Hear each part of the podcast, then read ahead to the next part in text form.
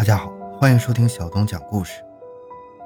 在位于村民刘强的后院，有一个乡村常见的取水井。但是井口边沿的斑斑血迹似乎在提示着民警，井中隐藏的秘密关乎一起刚刚发生的失踪案。随着井盖缓缓地打开，血腥的气味随之弥漫开来，一种不祥的预感笼罩了在场的每一位民警。井壁存在大量的血迹，自来水水管上也有大量的血迹，在强光手电的照射下，井底的杂物清晰可见。井内的大量血迹表明，杂物的下面似乎还隐藏着更多的秘密。欢迎收听由小东播讲的《井底迷局》。回到现场，寻找真相。小东讲故事系列专辑由喜马拉雅独家播出。十几分钟后，消防人员抵达现场，准备下井打捞，一探究竟。井口很窄，最多只容下一个比较瘦的人。这口狭窄的水井中究竟隐藏了什么呢？会是刚刚失踪的刘强吗？刘强的失踪扑朔迷离，而最先发现的疑点是他的妻子。王红，傍晚时分，王红下班后骑车回家，刚走到家门口，就听到二楼卧室的电视发出声音。王红叫了几声丈夫的名字，没人答应。她以为丈夫在楼上看电视呢。王红敲了几下门，屋内仍然没有任何回应。王红拿出钥匙打开家门，在通向二楼的楼梯口处，她发现了地面和墙壁上有一些血迹。她开始紧张起来。卧室内的电视正常开着，屋内一切如常，唯独不见丈夫的踪影。拨通电话后，王红发现丈夫的手机就放在卧室的桌子上。这是一个反常的表现。王红深知，如果丈夫正常出门，不可能把手机遗落在家里。更加反常的是，一进入厨房，王红就闻到了一股刺鼻的煤气味。她发现灶台下两个煤气罐没有关。等空气流通之后，她才打开灯。种种迹象让王红感到阵阵不安。难道是丈夫在家干活时受了伤，去医院了？王红决定去附近寻找丈夫，跑遍了附近的医院，都没有发现丈夫的踪影。一个小时之后，王红选择了报警。刚刚到达王红家中，派出所的民警就隐约察觉到了异样，似乎这并不是一起简单的人口失踪案。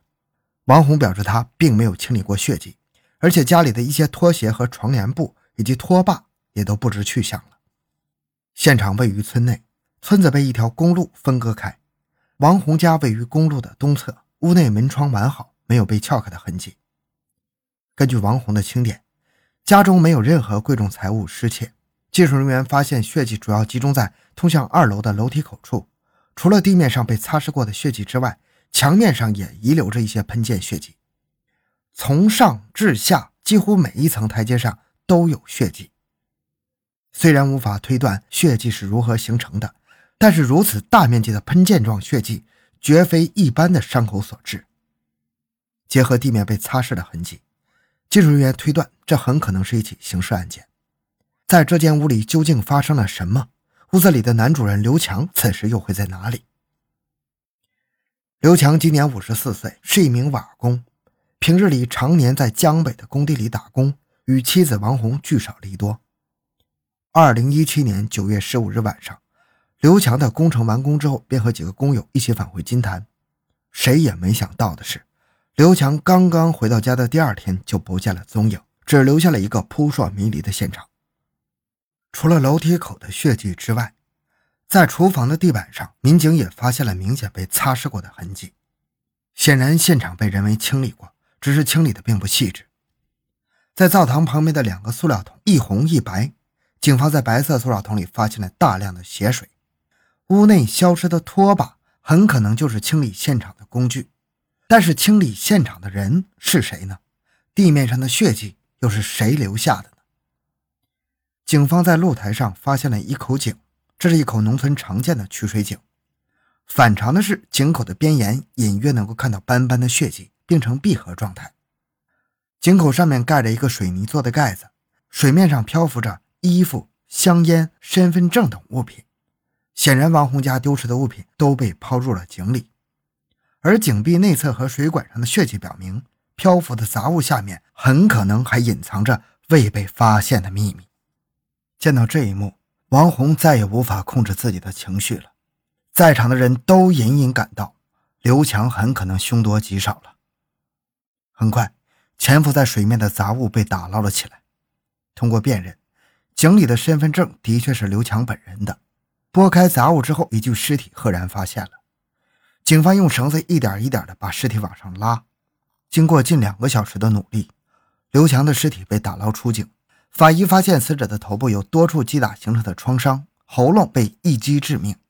贯穿他的喉咙，导致气管破裂。除了喉咙处的致命锐器伤以外，死者的头部还发现了几处钝器连续击打的伤口。然而，现场并没有找到疑似的作案凶器。那作案工具到底是什么呢？警方暂时还无法确定。毋庸置疑的是，刘强在被连续击打后死亡，又被抛入了自家的水井内。凶手的作案动机是什么呢？答案很可能隐藏在现场的蛛丝马迹之中。虽然血迹被人清理了，但是细致入微的勘查工作还是给警方带来了新的发现。侦查员在紧靠衣柜的地方发现了一枚赤足的血足印，这是房间内唯一的一枚赤足迹，脚尖指向客厅的方向。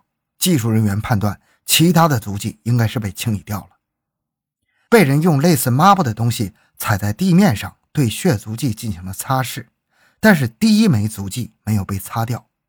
如果这一枚足迹是嫌疑人留下的，那么凶手为何要光脚进屋呢？莫非这是一起盗窃引发的凶杀案吗？最近的几个月里，村中的确发生了一些白天入室盗窃的案件，但是眼前的现场与众不同。除了门窗完好，没有财物失窃之外，整个房间几乎没有被翻动的迹象。如果是一个外地流窜的陌生男子入室盗窃转化成杀人案件的话，那么这个男子完全没有必要在杀人之后还花如此大的功夫和心思来清理现场、掩盖真相。更让民警感到震惊的是，王红第一次回到家时，他发现厨房的两个煤气罐被打开了，煤气阀处还并不清晰的血迹表明，这很可能是凶手所为。当煤气达到一定浓度的时候，如果遇到明火或者开灯，那么就有可能造成爆炸，从而对现场造成毁灭性的打击，这是很多痕迹物证的缺失。精心清理的现场，打开的煤气罐阀门，这些细节似乎将案件性质指向了其他的方向。民警认为，死者和嫌疑人很可能是认识的。但是究竟要怎样的深仇大恨，要置死者一家于死地呢？警方发现，王红在和刘强结婚之前，曾经有过另外一段婚姻，并且和前夫育有一子。那么会不会是情杀呢？但是王红和前夫早在十几年前就已经离婚了，没有证据能够证实死者和王红的前夫之间存在任何交集。刘强和王红在婚内的口碑很好。夫妻虽然平日聚少离多，感情却一直十分和睦，不存在什么感情方面的纠葛。夫妻两人还共同领养了一个女儿，对女儿也照顾有加。王红告诉民警，刘强在案发前一天晚上回家，就连王红也是到家后才知道的。除了他之外，只有几名同行的工友知情。刘强平日打工的地方位于江北的一处工地，工地负责人告诉民警，刘强在工地上一直人缘很好。没有与人结怨的情况发生。据调查，刘强的圈子非常简单，没有复杂的社会关系。与刘强一同回到金坛的工友回忆，案发当日上午十点左右，他曾经给刘强打过一个电话，想叫他一起到江北找些活儿但是电话一直没人接听。于是他就骑着摩托车去刘强家找过人。当时刘强家家门紧锁，叫他名字也没人答应，于是工友就骑车离开了。这与警方的推测是相吻合的。现场厨房的灶台没有开火的迹象，刘强很可能在午饭之前就已经遇害了。通过检测死者的胃内容，警方发现死者早上吃的是面条，基本上快消化完了。因此，警方推断死者的死亡时间大概是在九点到十一点之间。刘强的邻居也向警方反映，在案发当天中午十二点左右的时候，曾经听到了刘强家中传出了奇怪的咚咚咚的响声。警方问：“那具体是什么声音呢？”邻居回答说：“感觉像是有人在敲墙或者是敲木头的声音。”种种线索指向了十点到十二点这个案发时间段。但是刘强家的住宅处于一片监控盲区，公路两边的监控间隔一公里的距离，中间路况复杂，想要从视频中寻找嫌疑人，无疑是大海捞针。海量的监控排查无法一蹴而就。另一方面，随着现场勘查的深入，技术人员在二楼的卫生间地面发现了一滴血迹。这枚血迹不是在行走时滴落的。因为人如果在行走过程中血滴落，那么会有一个水平向上的速度，血液滴落到地上会有一个溅射的情况。但是这枚血迹是静止的。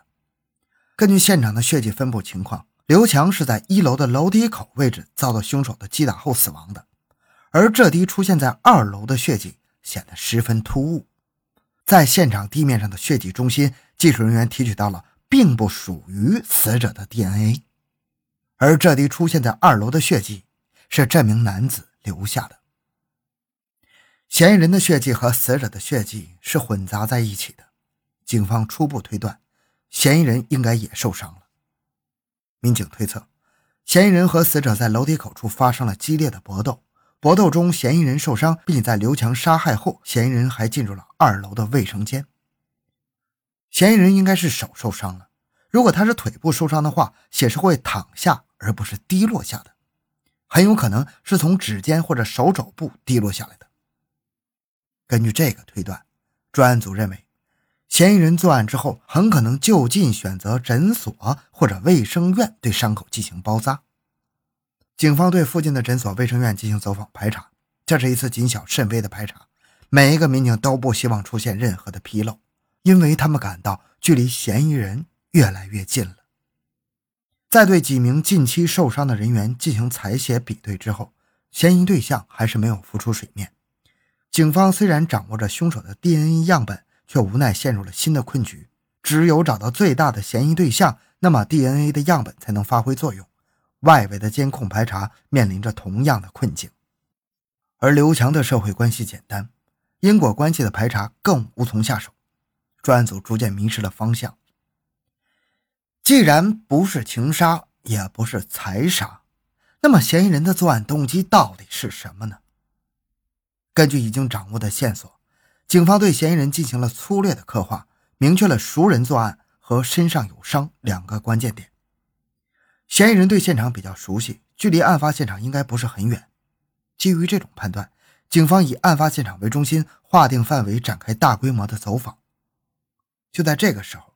DNA 实验室传来了新的消息，技术人员对现场发现的两种血迹进行了比对，有了一个惊人的发现。